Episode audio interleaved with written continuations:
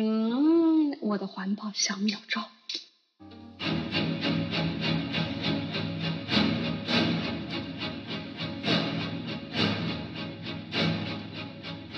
大家好，欢迎来到可以聊聊的第十五期。这一期的背景是河南刚刚发生了百年一遇的大雨，所以我们想在这一期聊一聊关于气候变化、环境保护以及其他的一些话题。好的，第一个问题从这个呃河南的大雨开始，想问一下你们关于灾难这两个字的记忆。汤秦湖南，你们你们两个是从四川嗯来的，所以你们当时也经历了过汶川地震，是不是？刚刚戴娜叫我们俩名字的时候，好像班主任在台上叫我们。汶川地震的时候，我在读初中，那个时候刚好是下午的呃数学考试前的。呃，那个时间，当时午休结束，在座位上等待着命运的宣判，突然凳子就开始摇，我就以为是前头的人在在抖抖在抖他的椅子，第一反应就是你别动了，第二反应就是旁边的人开始大叫，就开始往外面跑，我一个人站在原地，心想这个时候难道不是应该躲在凳子躲躲躲在桌子下面吗？直到有一个同学拉着我往外面跑，我们就跑到了操场上面，然后经历了一夜未眠，嗯，睡在了操场上，并且还跑到了宿舍，把自己的那些床上用品给拿出来，然后所有的人都是在操场上睡觉的，嗯，余震不断，但是操场还到，但是食堂的师傅还在给我们做饭。把饭送到了操场上，我们就在操场上吃，还跑到了呃学呃宿舍里面尝试给家里人打电话，我，给我爸打电话，他当时在云南，他不知道地震了，他的反他的反应极其的惊讶、冷漠和疏离，他就说啊地震了没感觉到，然后注意安全再见，他完全没有意识到当时那么的呃。震那个地震那么严重，我当时的环境特别的割裂。一方面，嗯，所有的呃，因为我们那个学校是一个寄宿学校，特别多外地的小孩，那些小孩就很崩溃，因为不知道情况，只能够有一些小朋友，有一些有一些人有带手机，就听到了关于地震的一些震中方面的消息。来自那个地方的人基本上就崩溃了，因为联系不上，就听说很严重，嗯，有好几个同学都哭晕了，你就可以看到有人被抬走，嗯，被抬到哪里去也不知道。还有一部分同学就还挺开心的，就是一方面觉得要 放假了，另外一方面下午的试也可以白，就可以不用考试了，就处于那种。呃，那种无知的、愚昧的快乐当中，在这样的情绪之下，我给我爸打的那个电话，真是一点用也没有，只是让我觉得自己特别像个傻逼。嗯，因为我很想听到他说什么，呃，不用担心我啊什么，但是没有，因为他没有，他没有感受到任何的呃震感。嗯，第二天、第三天就开始有陆陆续续的家长把同学接走。嗯。有一些同学，因为他们整个的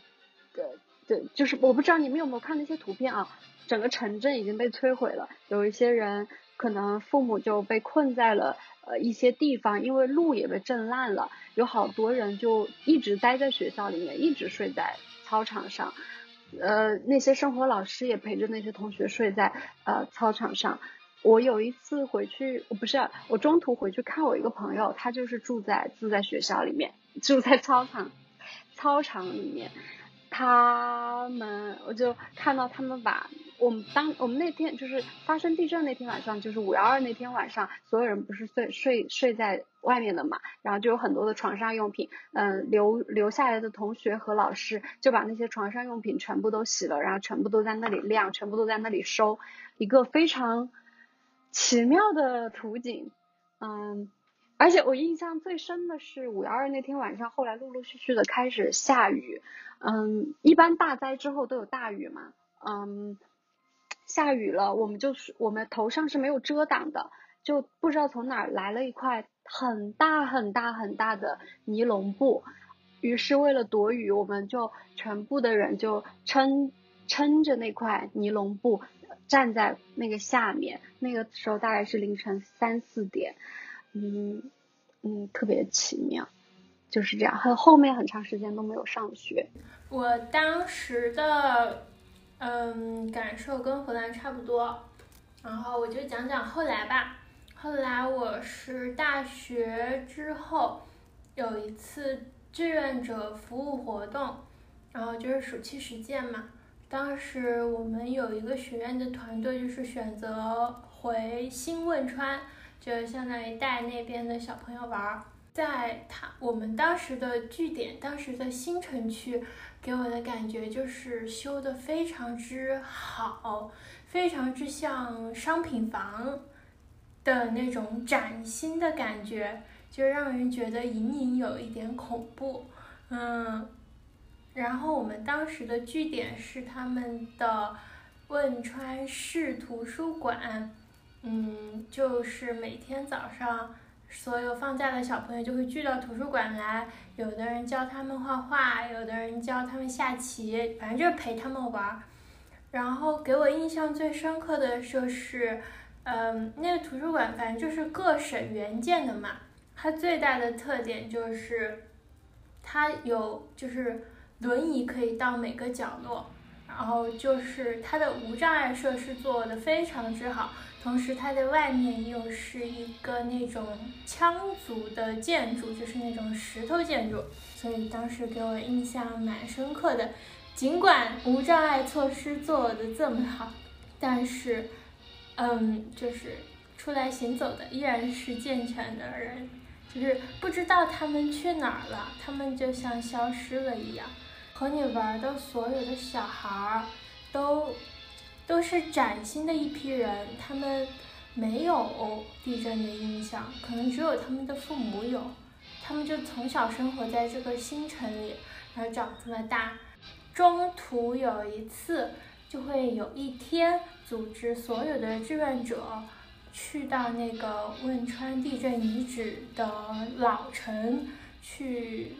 相当于现在是参观一天，然后就所有人要坐一个大巴，大概坐四个小时才能从新城走到老城。哇，那个感觉真的就太可怕了！就所有新闻的图片，就感觉呃，突然就出现了。然后当时因为我们不是旅游季去的吧，大概就人特别的少，就到处都是。荒草，然后断壁残垣，以及非常多、非常多、非常多的蝴蝶。我不知道为什么有那么大、那么好看的蝴蝶，就在一座非常安静的空城废墟上，有非常多的蝴蝶。而且你可以感觉那个汶川旧址，它的城市是凹下去的，是在一个河谷地区，就。嗯，每一栋楼房或者说断的墙，你都可以清晰的感觉到一个阴面和一个阳面，因为它在一个河谷的底部，就太阳不能把它完全照射透，就感觉你走到这个城市的阴处的时候，就特别的阴冷，走到就感觉阴风阵阵，然后又有很艳丽的蝴蝶，就很。很毛骨悚然的感觉，但是当你走出了那一片阴暗的东西呢，旁边它又是一个正常的景区，有很多小商小贩，还有新城的人们，他们会呃把那个小生意摆到这边来招来游客的生意嘛，就卖什么凉面、凉粉、豆花什么的，又是很热闹的叫卖声，甚至旁边还有一个什么。地震体验室，大概就是你进去就可以，呃，感受一下地震之类的。反正我是没进去，反正当时我觉得，就是灾难，就是人这个东西真的蛮强的，人类真是蛮强的。每个人不可能当很久很久的幸存者，大家，嗯，过一段时间就会一切如常了。我姐到现在都还会发五幺二的时候的一些东西，就这件事情其实影响了我和我姐很多，因为当时她在读警校，嗯，五幺二发生之后，他们学生有立马出去支援，嗯，就是支支援灾区，所以她嗯当时很早就开始这方面的工作，就是因为五幺二，然后我在后面也因为呃五幺二地震，然后援建结交了一些香港的朋友。呃，我的人生一直在被这件事情影响，嗯，而且发生地震、发生灾难的时候，有一个有好多种情绪，嗯，这种情绪我感觉在后来的人生当中都不会再有，嗯，一方面在那一个时刻，我我和我的家里人，我们都会有一种，呃，很虚无的感觉。嗯，觉得好像钱也没有那么重要，就把钱全部都捐出去吧，就会有一些荒唐的想法。嗯，然后会会会觉得很难受，那种难受不仅仅是因为身边的人都在遭受不同的痛苦，呃，我有有班上有同学父母去世，嗯，家里面亲戚朋友呃全部遇难的，嗯，然后嗯。另外一方面，又很想很想抓住那个时刻，很想，嗯，有任何的爱或者有任何的遗憾，都想要立马去弥补。嗯，当时会会有一种感觉，就是特别想谈恋爱。对不起，真的，嗯，就是感觉自己抓到的东西还不够多，但是在那个生与死的临界点上。嗯，你开始在拷问自己，而且我那个时候还那么小，才初中哎，对，初二，然后，嗯，最后还觉得自己给予的不够多，就是给予身边的人不够多。我觉得湖南肯定跟我有同样的感受，就是，嗯，当你离开四川那个环境，就是当你还在四川的时候，嗯，你五幺二的时候在干什么，是可以成为一个话题的。就是大家可以通用的话题，就是到了五幺二这天，哎，那那年那天你在干嘛？大家都可以讲一讲这个经历。但是当你离开，就是像四川人的一个 bro 的一个那个什么 问，可以说是一个招呼的句式了。但是当你离开四川那个语境，你比如说在北京、湖南、在上海，到五幺二那天，大家。是不会进行一个分享回忆这个活动的，对，啊，然后你想跟他们分享一下五幺二发生了什么，大家就嗯还好，就是也会跟你分享，但是就找不到那种激动感。我记得汶川呃那一年我也是初中，然后那个时候大家还没有手机，还没那么普遍嘛，也没有微博。之类的东西都是在电视或者是啊报纸上面去看那些新闻。我记得汶川呃大地震发生那一天，呃老师告诉我们了这个新闻，然后他拿报纸给我们看，嗯，回家我们就是一一家都是在电视前面看新闻，就一整晚都在看，一边看一边哭。第二天早上，啊。在教室里面，大家也都是一边讲这件事情一边哭，嗯，那算是我第一次对遥远的呃地方发生灾难的人产生对这么这么大的同就是共情，而且不仅是我一个人，是整个群体都产生了巨大的共情，嗯，是我。当时对汶川的感觉，嗯，我也有去那个遗址，但是旁边没有小商小贩耶，嗯，而且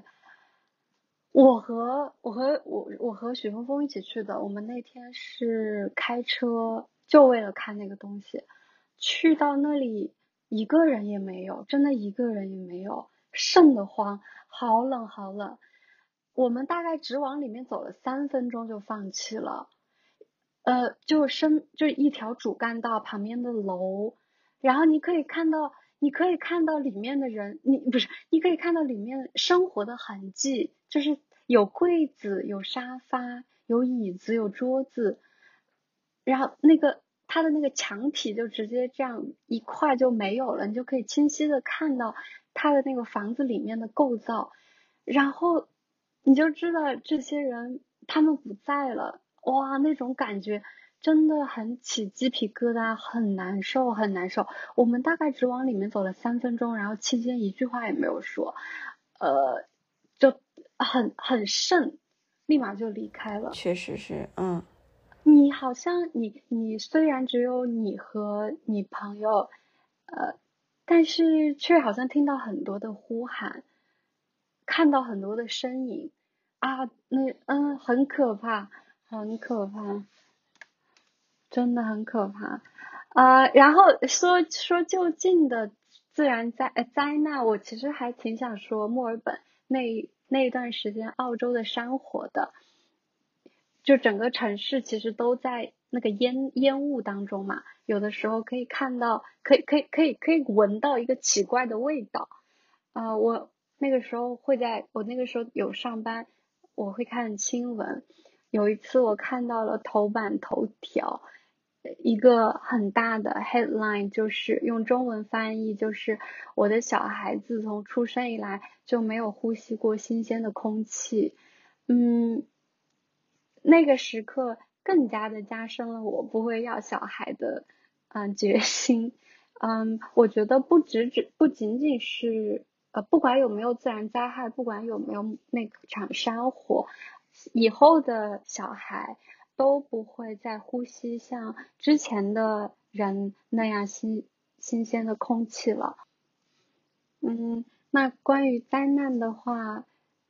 呃，他哎，戴安娜好像还想说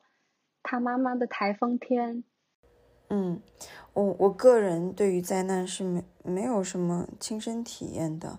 就是。我记得南京其实发生过地震，但是南京发生地震的时候，我人在长沙上学，而且南京的地震是很小的，就是好像两三级的那种。然后我东北老家也发生过两三级的地震，但都是在哦我人不在那个嗯那个地方的时候发生的。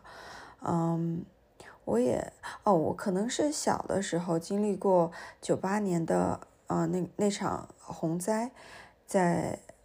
就是长江就是泄泄洪的那那一场，嗯，洪水，嗯，我记得我不记得，但是我记得我，嗯，姥姥姥爷跟我说，当时洪水来的时候，我跟他们在他们的店里面，嗯，水一下子就冲了进来，然后基本上就可以到，嗯，要淹没床的那个高度。嗯，他们把我放在床上，但是我看到水非常的兴奋。我当时可能是三岁左右，我就一直想就是进水里面玩儿，嗯，我就一直往水里跳。然后他们一边要收拾，一边要看住我，再把我从水里捞起来。对，就是呃，这是我唯一的嗯记忆吧，嗯，故事。但是我并没有这个这场记忆。嗯，我想说的是，我是我我知道这样说很不好，但是因为河南发生了这场大雨，然后嗯，让人们意识到了，就是在这种极端天气发生之前，你有预警，就一定要提醒市民不能出门，或者是要做好这些安全措施。嗯，所以在河南发生大雨后的第二天，我妈妈现在海南工作，他们也是台风登陆，嗯，所以我妈妈就不用上班，就是他们临时决定，所有人都要啊都要在在家待着，不可以出门。我就觉得，如果没有那一场雨的话，台风天来了，我妈妈也许那天就要出门，也许我妈妈就是会被困在雨里的那一个。嗯，就是还挺感觉还挺复杂的。我之前一直都对于，呃，环境保护啊，global warming 啊，没有任何感觉。就我觉得那是离我很遥远的一件事情，我感受不到全球变暖，我感我我甚至觉得冬天变得越来越冷，就是所谓的变暖这件事情，就我没有那样直观的体验，直到就是最近就是这两天看到那场大雨，尤其是在互联网上看到那么多那么多的视频，那么多那么多人的故事，我意识到，嗯。这这件事情可能会发生在我身边人身上，就是真真切切会发生在我们每个人身上，每个人都有这样的可能性。河南那样一个平原城市都会发生那样的大雨，这种几率发生在我们每个人身上都是很高的。嗯，对，所以一下子这种环境保护的。概念它就不是那么遥远，不是那么政治化，不是那么嗯，就是好像与我无关的一个话题。嗯，我当下就这个，我们稍后展开聊聊，好不好？好的，好的，嗯。我我想问你们一个问题，就是你们都住在城市里面，嗯，这一次的嗯大雨也发生在呃河南郑州。以及周边的城市，但是郑州也是一个一线城市，是省会，是吧？是的，河南郑州，对，嗯，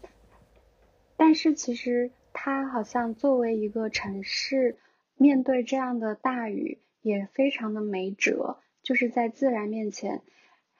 非常 cliche，但人类非常渺小。我想问一下，你们相信城市系统吗？嗯，我觉得肯定是不相信啊，就不。不止不相信城市系统，就人类建设的所有系统都没有那么可信啊，没有什么理由去相信它。对，但是就是呃，我那天听呃一个关于呃一个天津的一个播客，他我他在讲就是你要怎么样去呃。呃，准备你的救生包呀，你家里要常备什么来应对这样的自然灾害呀？嗯，他就提到了说，其实，在一线城市，呃，它的抗震的性能都是八九级的，就是那些建筑的抗震性能都很好，所以不用担心地震。嗯，我心里其实就不相信耶，嗯，因为上海是一个一直在下沉的城市，你们知道吗？嗯，然后。呃呃，我就一直觉得这个城市会消失，呃，但我身边的人好像一点都没有这样的担忧，会觉得说啊，他就是挖了很多的地铁，所以现在就是会慢慢的沉，但是是安全的。我不会，我会觉得就是很危险，我就是会觉得有一天突然一下，它整个城市就会消失。呃，毕竟城市这个东西，它也并不是存在了，就是一直有，并且嗯，一一直都有。是本来世界的一个秩序的一部分，它并不是这样的，它它就是一个新的东西，我就觉得它很不可信，嗯，而且它并不具备应对极端天气的经验，嗯，比如说你可以，你你的你的你的预案总是来自于先发生的危险，嗯，你要先发生了一场大雨，你才知道。哦，原来我我家里的瓶子绑在腰上，我可以扶起来。但你日常看到这样的资讯，你并不会疯狂的拿个笔笔笔记本把它记下来。就是你做的准备永远都准备不了灾难，所以我就不相信那个主播说的，嗯，城市很安全这样的鬼话。我觉得是那个主播的问题。嗯，刚刚戴娜有提到，她说，嗯，看汶川地震的时候是她第一次感受到和远方的共情。嗯，接下来我想，呃，和你们聊一下和远方共情的这种，嗯，必要性。嗯，因为，呃，我觉得我们经常高估一项技术一年内的应用，但是低估了它十年后的意义。比如说。啊，最开始互联网或者说四 G、五 G 出来的时候，大家都是觉得啊，好快啊，好爽啊，啊，看东西都不用等，嗯，但是现在呃面临的问题就已经已经非常的细碎了。比如说，呃，我之前听呃青山周平那个建筑那个设计那个设计师你们知道他吗？他是一个建筑师，呃，对，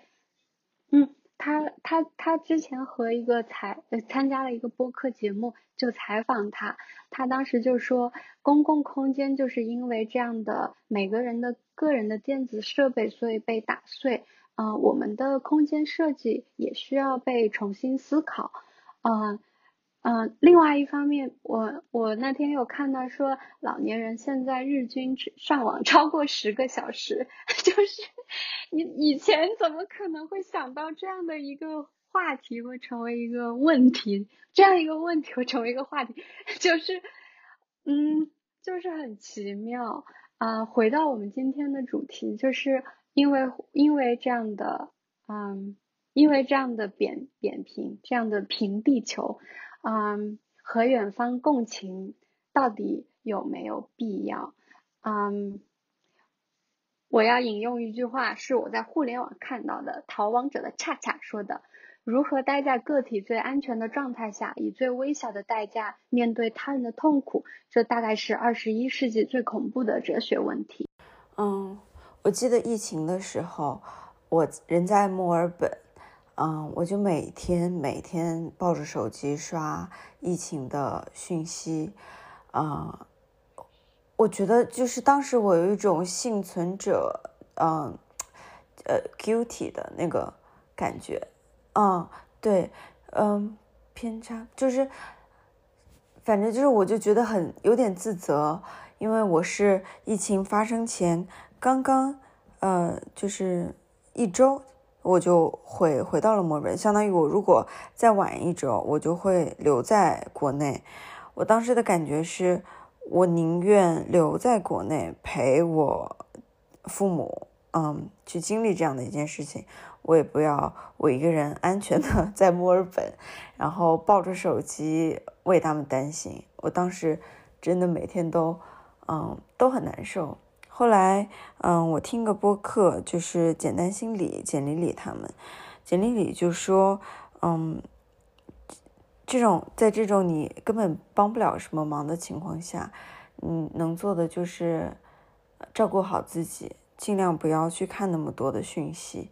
嗯，就是你看那么多的信息也没有用，而且会让你自己过得越来越难难受，嗯，所以我那段时间也是吧。微博卸载了，就是去减少这些信息的摄入，啊，心情好好了很多，嗯。但是，但是我我我看到的建议也是说，当你帮不上忙的时候，这样的资讯，嗯，可以少看，因为在那个时候你可以把自己顾好，已经是呃一个很了不起的事情了。嗯，我说，嗯。我想表达是那种 guilty 的感觉，嗯，我不知道该怎么用，嗯，中文的专业词汇是什么，嗯，我觉得会有这种愧疚心理，还是因为，嗯，就是你作为旁观者来说，有一点太高傲了，就是。嗯，我会有这种感觉，像像我就没有这种感觉。但是你看，疫情它要蔓延，它很快就后来就蔓延到墨尔本了，你也被卷入其中。嗯，后来我就没有了。对，就没有人是面对灾难是一个旁观，彻底的旁观者，所以就就这些事情发生在我们身上的机会都是均等的。我会，嗯，非就是非常设身处地的想。就你你想那个才生了小孩的男子，他妻子一直在找他，他就这样去上班，然后就永远消失在，也不是永远了，就这样几天的消失在那个地铁里面，音讯全无。我如果我是他，我能怎么办？我也只能哭，我就真的只能哭啊！我就，嗯。我就觉得就只是运气而已，我就只是有一点运气而已。嗯嗯，以及我我会很心安理得的完全不看这些东西，我会，因为我觉得我太微不足道。就是如果我是个大 V，我就我有很多的粉丝，我就我的转发有用，我可以转发什么的，嗯，应该用，但是我又。我我是的，是的，我真的是没有力量，所以我就没有没有必要再责备自己的无力。嗯。因为你在此之前没有做好准备，没有把自己变成一个非常有力的人，你这样的时候再去责备自己也是没有用的，嗯，就是改变不了什么。嗯，一一，我我我我也是这样的，不会觉得说，呃，因为你刷过去，所有的人都在转发那些消息，我不转发是因为我转发了也没什么用，我就那么几十个。Follower 就嗯是没有太大关系，所以我就呃这几天刷微博其实也蛮。你们大概是刷了多久的疫情呃不是灾情的信息之后，决定嗯要少看或者不看了呢？我没有完全不看，我就只是很多东西我就过掉过掉过掉，然后偶尔有什么几句话抓住我，我就会点进去看，看了之后。还是会感觉很糟糕，就觉得自己什么都没做，然后点出来，呃，又过一阵不看，对。但我不看的时候，我没有什么负担，就是看负担就只是就难过，就真的是那个时候的难过，就听起来还挺二皮脸的。我我是有在刻意不要打开微博，如果是手头上没什么事儿的话。啊，宁愿 push 自己去写，就比如说今天的这个这个 agenda，就是因为不想看微博，又手头上其实也是闲着，于是就打开 Word 就开始打字。嗯，我也是，这两天看太多，嗯，一边看一边哭，我就是特别容易啊哭的那种，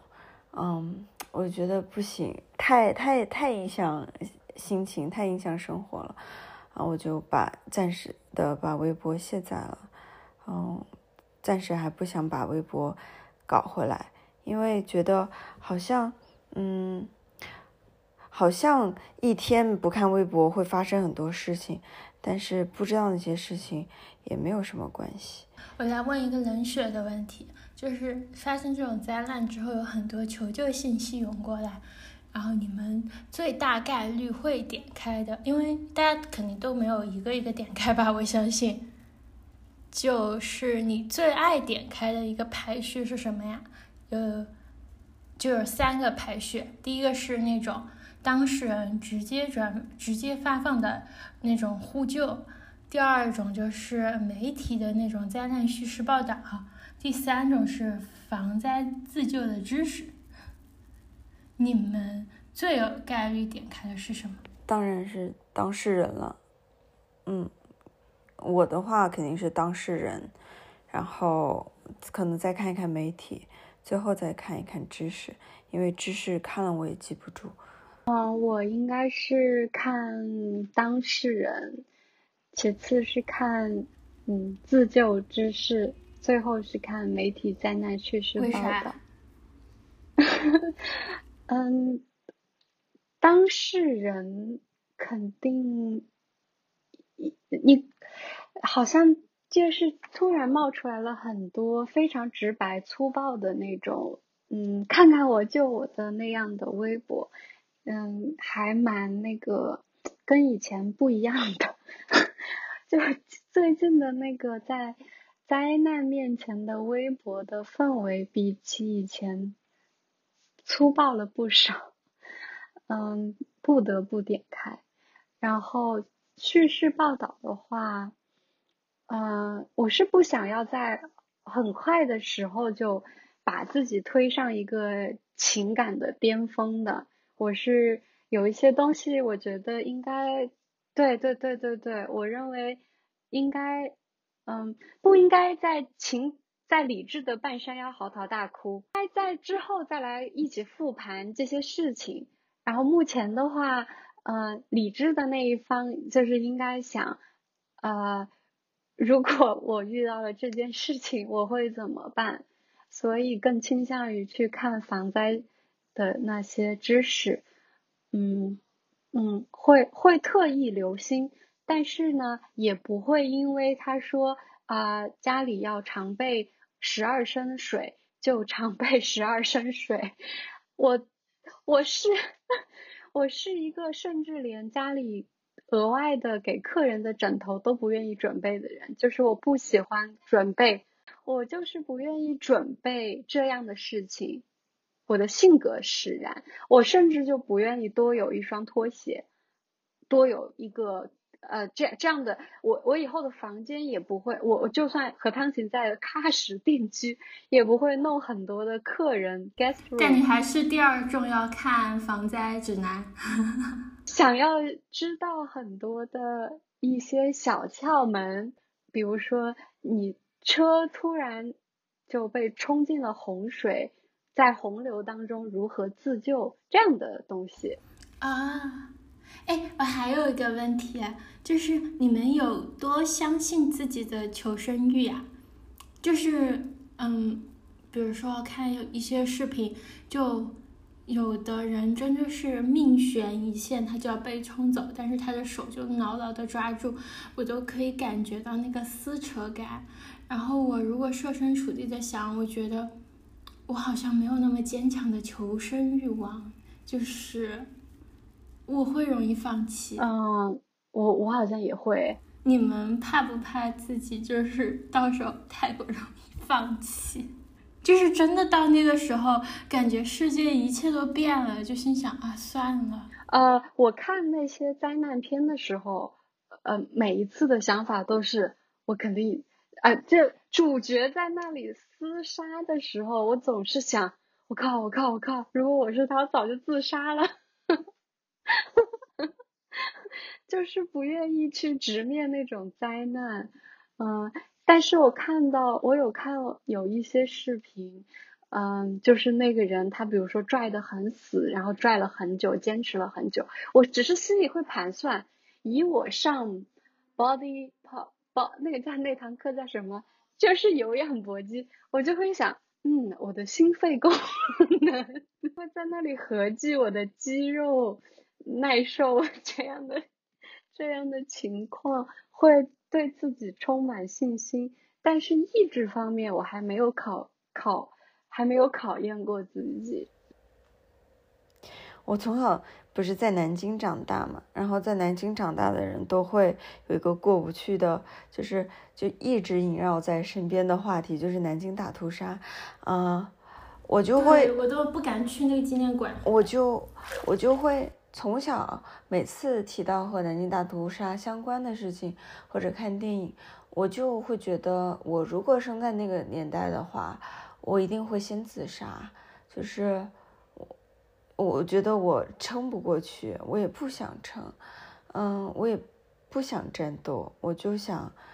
嗯，先自我了结好了。而且当时我有这个想法的时候，我还是个小学生，我小学的时候就有这种，呃，到自杀就好了这种想法，嗯。所以我看那些视频，我有时候感觉就是，就是好佩服啊，就还是会觉得人类真的挺强的。嗯，而且我觉得我从这一次的灾难里面还是看到了一些好的地方。呃，虽然我们不太相信这个城市，呃，也不太相信舆论，可是，嗯，还是可以感觉到，就像这次灾难里面，方方面面的人都在被看到啊。就像有人会在微博上发聋哑人该怎么自救，该呃怎么在就是呼救。然后有的人会在意卫生巾的短缺，教大家自制卫生巾；有的人会在意婴儿的尿不湿，就是那些嗯声音没有那么响亮的人，他们的需求还是被看到了。觉得人类还是挺强的。你们呢？你们觉得这次灾难有有好的一面吗？我会觉得，嗯，各各个平台的响应。虽然我非常讨厌这么说，但是每个平台的响应速度都很快。嗯，比如说高德地图，嗯，然后，嗯，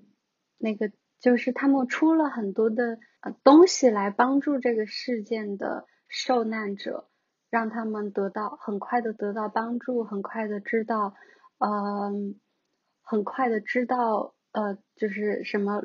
呃，路况啊，哪里被淹啦什么的，这些东西都很好。但是另外一方面，我又会想，是不是是因为我整个的经营在了，嗯，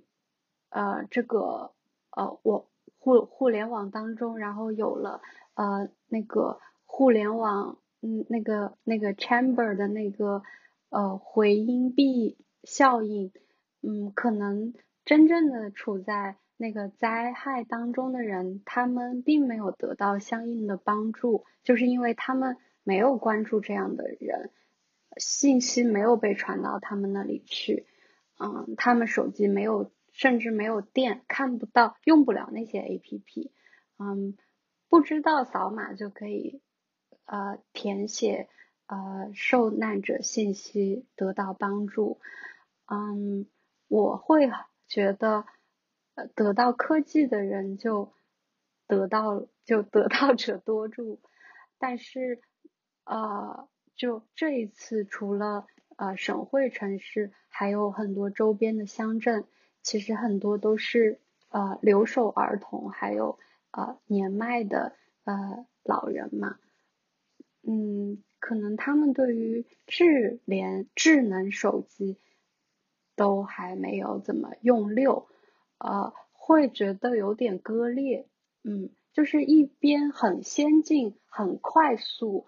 啊，另外一方面，甚至无法呼救，声音就被嗯雨声给淹淹没住了。有点害怕，就是听湖南这么一说，因为这个时候，嗯，互联网抛下的人是他们，然后几十年后不知道发明出一个什么鬼东西，我们到时候也老了，我们经历灾难之后被抛下的人是我们。对。这次我看到很多人转发，就比如说，呃，他比如说某一个人，比如说他的爸爸，然后在家一个人在家，然后可能会，呃，出现了这样的问题，希望可以有人去帮他。然后我看到了很多，呃，这种单个单个的，呃，帖子，以及很多很多人都在发这些单个单个的帖子，嗯。给我的感觉就是，终于没有那种什么集体优先，然后先先救，就是更多的人，你一个的一个人的话可以等着，就是好像没有了之前的那种，就是集就是集体优先那种感觉。嗯，这一次我会觉得，即使是一个人，一个人的呃安安危也是非常重要的，大家都是非常。嗯，在意，嗯，即使那是一个人，他们也会，就是大家都会很在意。对，嗯，我觉得特别感人的是，呃，不仅仅是呃一个亲属的角度来发这种求助帖，还有他们在路上看到了，拍了照片，也会发到网上说在那里有一个人，大家去救他，呃，还蛮就在灾难面前的这种齐心，啊，很令人动容。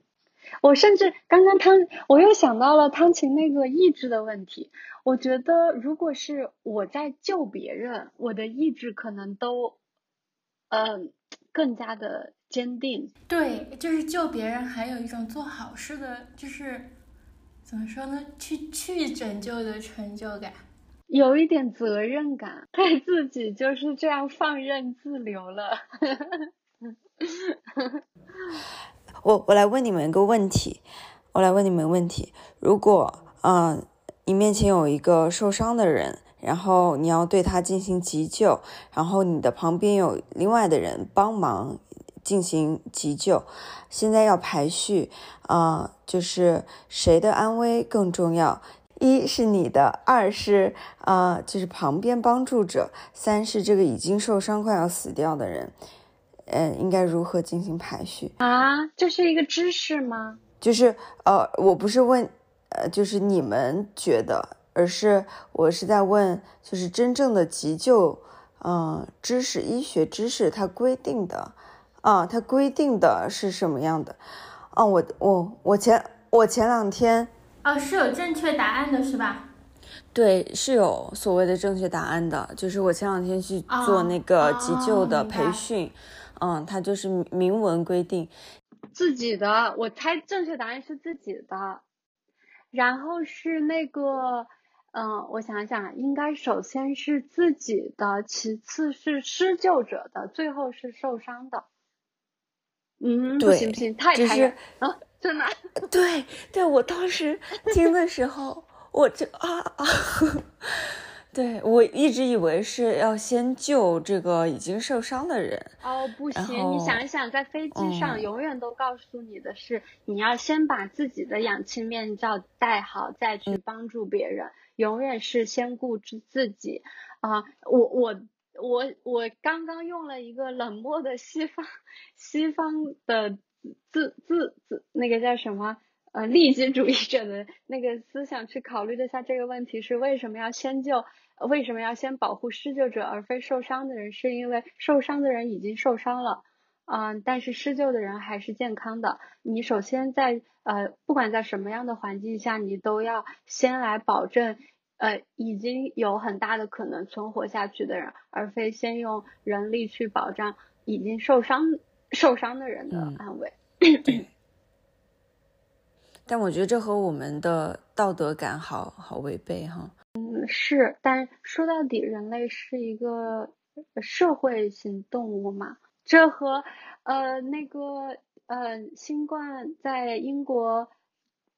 那天不是爆出了总统他说，其实新。在英国，新冠的重症或者是因新冠去世的人都是八十岁以上的人，然后这一部分人其实已经不属于为社会创造价值的人，呃，并且在英国活到八十岁也是属于就颐养天年的那种状态，呃，去世了就嗯那个啥，不能够为了这一撮人来牺牲整个社会的经济，嗯，其实我觉得他们本质上是一样的道理。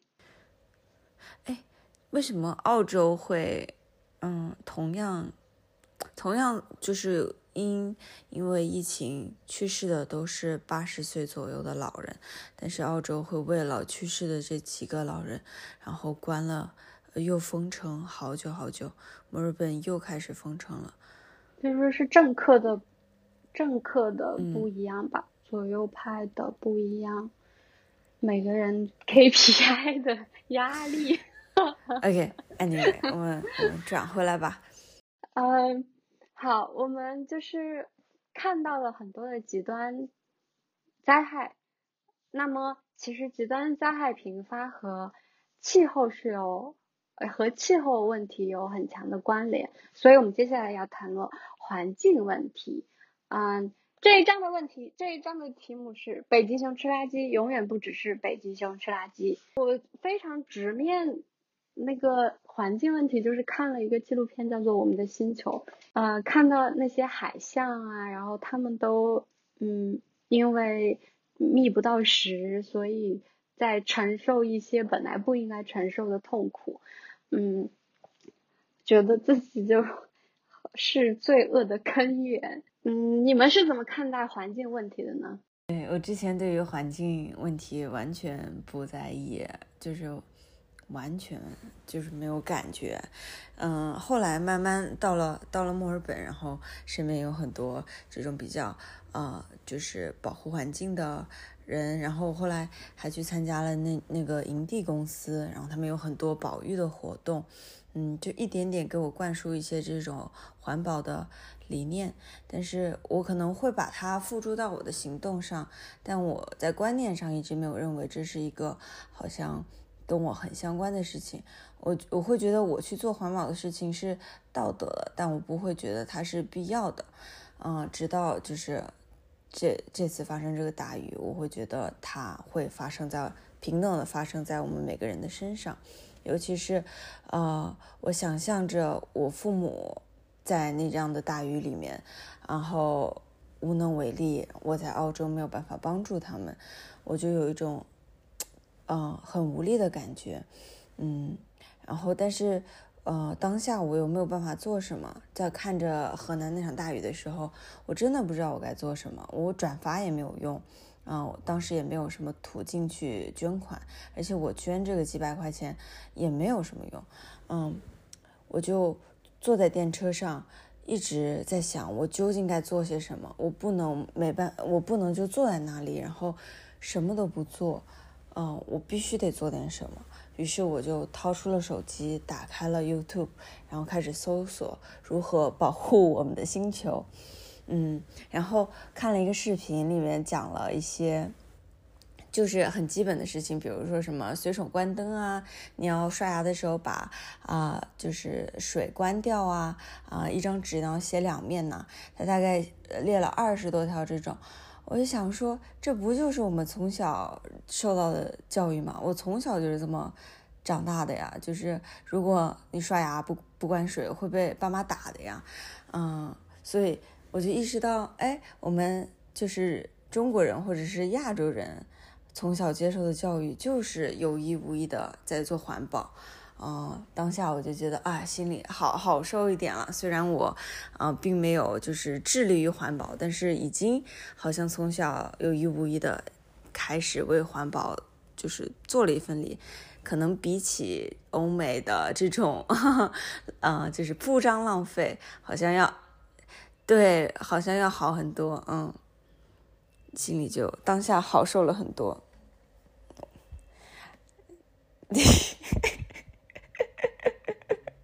结果是一样的，初心不一样。你那个，你那个是因为节约，所以就环保了。就选择，我跟你讲，穷穷逼选择的生活方式绝对环保，真的。只要不消费，然后就是穷的不消费。嗯，自己做饭，不点外卖，很少买衣服，不不开车，不不不不开车，不开车，呃呃，坐公共交通工具，嗯，买二手物品，在二手市场群寻，这种是我跟你讲，真的，穷逼就特别环保。但是，但是刚刚戴娜说了一句话，是保护我们的星球。呃，我有一段时间我也经常说这话，就是我们要保护地球母亲。汤琴就特别特别，嗯，就特别鄙视，就说，哼，你们人类就别老就以反客为主，觉得自己就是地球的主人。嗯，就 就是地人类其实就只能自保。地球不需要人类拯救，地球好的很。地球打个响指说不要人类住这儿，人类就不会住在这儿。嗯，我看了一下，嗯，今天就想起来以前有个数据，把它翻出来，就说人类在地球，如果把地球存在的时间，呃，压缩到了二十四小时，那么人类只是只存在了零点二秒，就是这么的短。嗯，所以。对，然后恐龙在地球上生活了一点六五亿年，但是现在大家去呃，就是回溯恐龙的社会，好像也就是通过很多的猜想、很多的论证、很多的，就是翻那些岩那个史化石，我觉得人类的命运应该和恐龙差不多。嗯，但是但是我会我有在关注环保问题，是觉得嗯，以后当玛丽宝他们这一代的人身上的塑料被检测出来出来的塑料越来越多的时候，我可以很骄傲的说，呃，我一直有在过，我一直有在努力的少用塑料，我真的会有一种想要呃给他树立一个榜样的。感觉，嗯，也确实是一，但另外一方面，我也确实很喜欢过我的家空无一物那种生活。你会定期的丢垃圾吗？就是看哪个不顺眼，觉得啊该丢掉它了。哦，我可太我可太喜欢丢垃圾了，丢垃圾就是我的，就是就是我的盛宴，你知道吗？那啊，我可太喜欢丢垃圾了。我妈妈。我上次回家，我妈妈还非常高兴的说：“哎呀，你又赶上我们丢垃圾了。”就她找到了一个收旧衣服的一个一个资一个渠道，就是可以几块钱就收一公斤的旧衣服。嗯，她就说啊，找到这个机会了，然后就开始在家疯狂的说啊，这个不要了，扔掉啊，这个太丑了，不要这个旧了，不要。就是呃，我我觉得真的，你的衣柜里面不需要那么多衣服。嗯，我要买一件，我我最近想买，我最近有一条裙子，真的确实穿了很多年了。嗯，我已经很乞求了，我想买一条。我想买一条新裙子，但是这条旧裙子我并不想，它卖是卖不出去了，嗯，丢的话也也不也也也也暂时没有那么想丢，于是就出卖了另外一件衣服，给自己换得一个买新衣服的名额。我们来说一下有什么。环保小妙招吧，我我先发言，因为我今天刚刚嗯做买了一个东西，我买了一个那个堆肥堆肥的箱子，垃圾桶堆肥的垃圾桶，嗯，就是你吃完就是厨余的，对，所所有的湿垃圾你都丢进去。即使是你炒过的也没有关系，你把它丢到那个盒子里，你把它浇上它那个我也不知道该怎么发音的一个一个东西，一个水，反正它就能呃化，就是化解，然后它就会产生那些汁，就像是果汁一样，它就像那种呃哦，你丢的是酵母？对，应该是对，嗯，就像是那种呃呃，就是。呃，奶茶店，你不是要就是搞奶，哎，搞搞 搞茶嘛？就是会有一个开口，就是水龙头，就是它它箱底有个水龙头，然后有个很可爱的小杯子，然后等它积满了一定的液体之后，你就把把那个水龙头打开，然后拿那个小杯子接一杯，然后去喂你的植物。就是酒，嗯，就去去去喂你的植物，你的植物就会啊，哎呀，好爽，好开心，终于吃上饭了。之前只之前只是喝水，从来没吃过饭，终于吃饭了啊！我就好激动，我想要这个东西很久了，但是我一直我一直就是没搞清楚堆肥究竟要怎么搞。就我之前想的，一直就是把就是这个东西贵吗？七十刀。七十刀，可能三四百块钱人民币，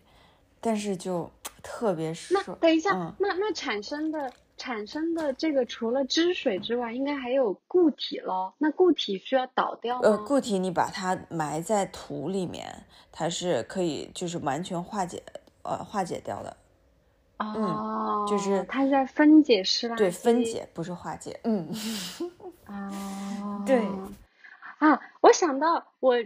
我最开始搬来上海的时候，上海就和干湿分离，一度让我很苦恼。我就在淘宝上搜处理湿垃圾，想要找到一些人类的智慧，就发现了一种仪器，它要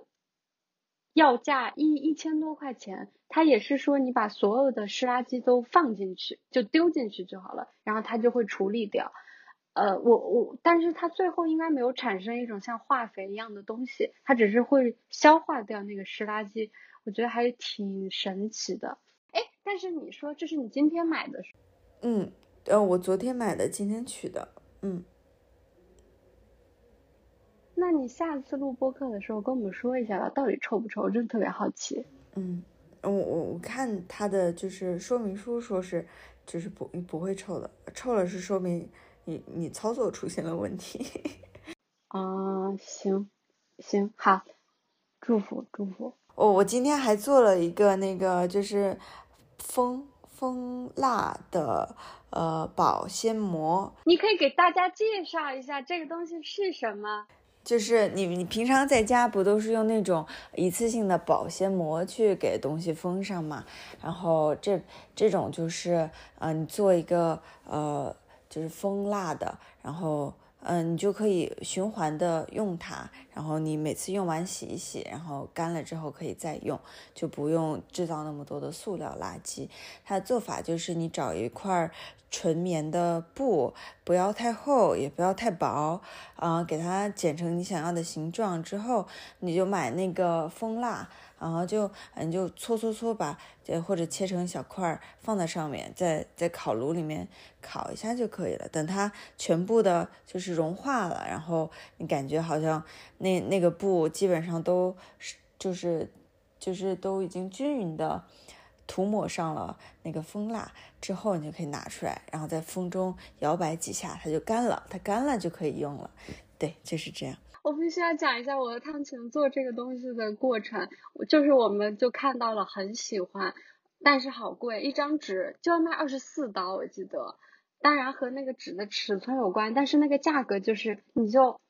你会觉得 what the fuck 为什么会这么贵？我们就查了一下，发现这个东西巨好做，只是需要有一张布，还要有一个蜂蜡。蜂蜡怎么买呢？我们是在那个我们在亚马逊买的，但是我们已经忘记了，我们已经忘记了，而且是对对对，这就是我想讲的部分，就是我们拿到的时候发现是从中国寄来的。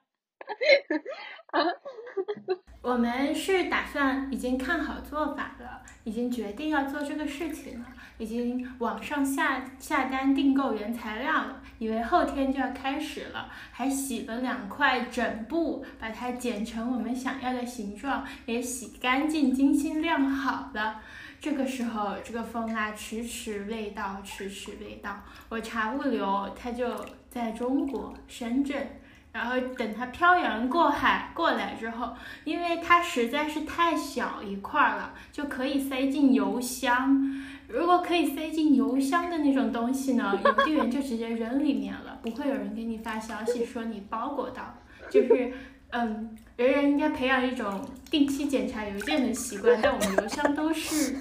垃圾邮件，所以我们就没有看过，所以又这样耽搁了一番。但是那一天下午我们就做完了，而且我记得就是从那个它就是一块嘛，然后你要用那个用的是那个刮刀把它刮下来。我和汤臣就是在接力 赛一样，就是一人刮一会儿，就是刮刮刮，好到你了，因为真的是一个苦苦差事。嗯，但是我还是想拥有它。哎，我我做出来的最大的。嗯，最大的问题是我感觉，嗯，我蜡可能放的不太多，然后它就，我想封口，它没有办法，就是稳稳的，就是停在那里。它它要蜡足够厚的时候，它蜡加的足够厚，你哕它，它才会定型。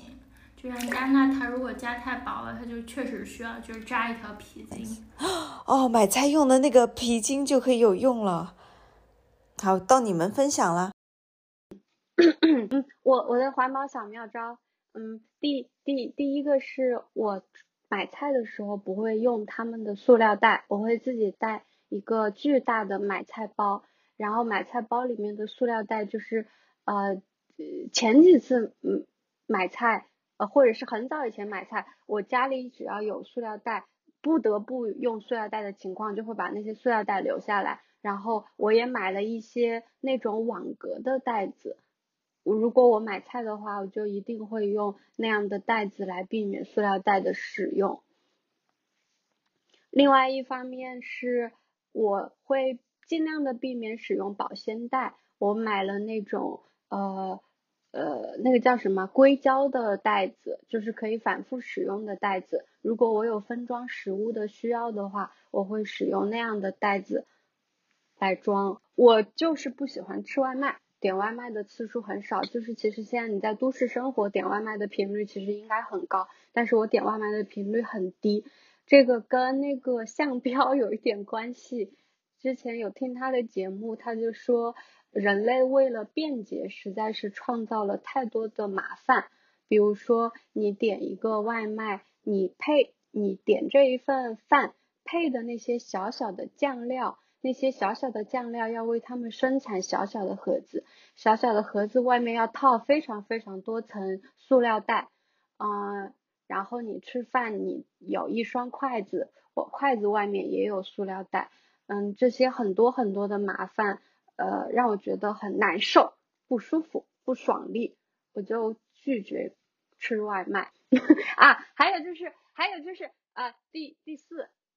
嗯，第四突然就数到了第四，衣服很重要，呃，尽量的不要买牛仔制品，嗯，衣服尽量买质量好一点的，可以 last forever 的，而非是只顾样式潮流的。嗯，鞋子的话，如果是嗯，如果是能够买到，呃，如果是鞋子坏了的话，就去修，而非立马就去买一个新的。如果是可以买到鞋底可以更换的，就尽量买鞋底可以更换的。如果是呃有店，附近有店的话，就多去问一下，你们这儿可不可以换鞋底啊什么的，就给自己一个很很踏实的感觉，就是你知道衣服坏了可以去哪里，鞋子坏了可以去哪里啊。然后衣服不合身的话，呃也会去找裁缝去去去那个叫啥去修，就把东西用的久一点。这就是我的环保生活。我突然想到，呃，之前不是好像很小的时候都还有那种打酱油的那种概念嘛，就相当于你家里有一个瓶子，然后你出门去，呃，就是。打一些酱油回来，在你自己的那个瓶子里面。我感觉现在这个概念已经很少了。但是我最近重新，我我现在打的是就是洗发水，然后沐浴露，对对对啊，洗手液这种。我知道在哪里，我甚至知道在哪里。对，还蛮多的，就是那种。China 有带我们去一家店，他就跟我们介绍说这里的香皂啊，什么什么什么，反正就是非常 eco friendly，嗯，都是 organic，就是那一套，you know。对，任何的 organic 商商店里面都有。对，我们家附近有一个，所以，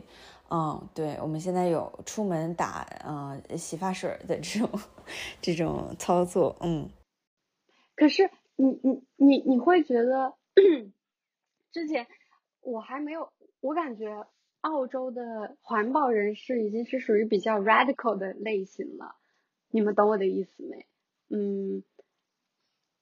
比其实，我觉得之前我在澳洲读书的时候，我的几个好朋友，他们非常的环保，像是 Frida China 那几个人，呃，甚至有的时候，我觉得在他们面前，我有一点羞愧。你们会有这样的感受吗？我觉得这种东西哈，嗯，就是他他当然他可以这样做，但是不是每个人想这样做都能这样做的。一是那种东西它本就很贵，就是。嗯，可能经济上不是所有人都能做出这样的选择。嗯，就呃，比如说 Frida，他就不会买呃那个呃，他他就只买呃 cruelty free 的东西，嗯，不不不做动物实验的化妆品还有护肤品，但是他不会跟我宣扬，他只是会说我不怎么怎么样，I never 什么什么。但是我觉得所有就是那种打出这种呃 eco friendly 的。口号的品牌，他们都是会比就是其他的品牌要贵一些的。不是，不是这个意思，不是。呃，eco friendly，我觉得更贵的是宣扬 fair trade 的那一些品牌，宣扬公平贸易的这些品牌就很会很贵，因为它要求的是你整个供应链都不会存在。剥削劳动力，然后剥削大自然的情况的这样的事情，所以它就会很贵。呃，比如 Patagonia 啊啊，就是支持公平贸易的，呃，会会会会很贵。所以，哎，这个事儿也可以展开。如果要讲的话，就也可以讲一期。就有很多的争论，就是这个是就是你们中产阶级选择这样的东西来说。呃，你你你购买的东西就是你的选择，其实这也是一种，这也是一种消费主义，就用消费主义来反对消费主义啊啊啊！你这是呃，太这这说到这个就扯远了。就如果身边真的有这么就是很有原则性的啊朋友，然后他们对会会会让人反，就是进行一下自我的反思，然后一下自我的批啊批判。我我之前从来没觉得喝奶茶有什么，然后我的那个香港姐姐，就是我在营地工作的同事，她就她就很反对别人喝奶茶，因为她觉得太多塑料了，就是没有必要。我之前我我是有一个那个咖啡的 Keep Cup，但是我从来 Keep Cup 对从来没有就是把奶茶也纳入其就是我考虑的范围。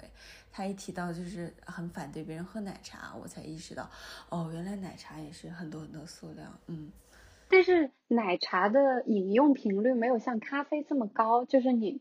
我对于我而言吧，不会一天一杯，嗯。对对，咖啡的话你是每天都要买，那你每天生产一个杯子的话，可能你就需要为它专门制作一个杯子。但是奶茶的话，再再说了。那我们是不是可以结尾了？我。当时我记得我很难过的那段时间，每天坐在家里哭的那一段时间，我好朋友从澳洲给我寄来了一本书，是《时间简史》。嗯，我读那本书的时候觉得很开阔、很开朗，因为人很小，很多情感就不足为道，在那个当下，你想到的是呃。宇宙的坍缩啊，什么爆炸呀，什么黑洞呀，很美妙。呃，所以今天我们谈论的其实也是呃人类我小我宇宙的事情。嗯，我想用一个作家，他叫卡尔萨根。嗯，他在嗯，诶，他是在哪里说的这番话？嗯，anyway 吧。嗯，我希望我们三个人可以一人读一段他的他的这个。这是一张图片。首先，这是一九九零年旅行者一号于距地球六十一公里处最后一次回望母星拍下了一张照片。卡尔萨根说道：“我们成功的拍到这张照片。”细心的看，你会看见一个毫不出奇的小点。再看看那个光点，它就在那里。那是我们的家园，我们的一切。你所爱的每一个人，你认识的每一个人，你听说过的每一个人，曾经有过的每一个人，都在它上面度过他们的一生。我们的欢乐和痛苦聚集在一起，数以千计的自以为是的宗教、意识形态和经济学说，所有的猎人与强盗。英雄与懦夫，文明的缔造者与毁灭者，国王与农夫，年轻的情侣，母亲与父亲，满怀希望的孩子，发明家和探险家，德高望重的教师，腐败的政客，超级明星，最高领袖，人类历史上的每一个圣人与罪犯，都住在这里。一粒悬浮在阳光中的微尘，在浩瀚的宇宙剧场里。地球只是一个极小的舞台，想想那些所有啊，想想所有那些帝王将相杀戮的血流成河，他们的辉煌与胜利，曾让他们成为光点上某一个转瞬即逝的主宰。想想栖身于这个点上的某个角落的居民，对别的角落几乎没有区别的居民所犯的无穷无尽的残暴罪行，他们的误解何其多！他们多么急于互相残杀，他们的仇恨何其强烈！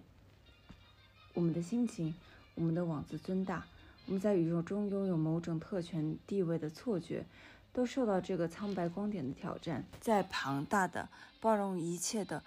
暗黑宇宙中，我们的行星是一个孤独的斑点。由于我们的低微地位和广阔无垠的空间，没有任何暗示。从别的什么地方会有行星来拯救我们脱离自己的处境？有人说过，天文学令人感到自卑，并能培养个性。除了这张从远处拍摄我们这个微小世界的照片，大概没有别的更好办法可以揭示人类妄自尊大是何等愚蠢。对我来说，这强调说明我们有责任更友好的相处。并且要保护和珍惜这个淡蓝色的光点，这是我们迄今为止的唯一的家园。我还是觉得，就是可以做环保，但是一切都晚了。最后这句是我自己说的。北极熊吃垃圾，永远不只是北极熊吃垃圾。